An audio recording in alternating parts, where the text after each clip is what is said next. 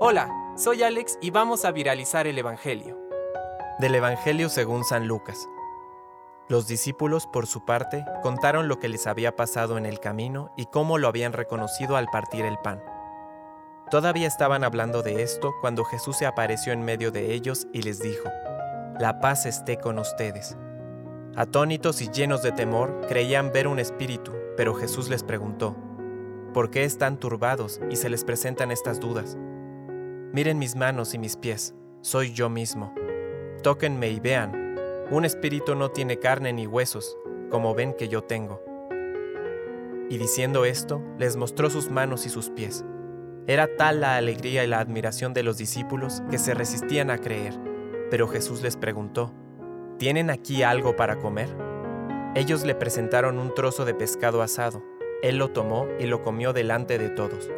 Después les dijo, Cuando todavía estaba con ustedes, yo les decía, es necesario que se cumpla todo lo que está escrito de mí en la ley de Moisés, en los profetas y en los salmos.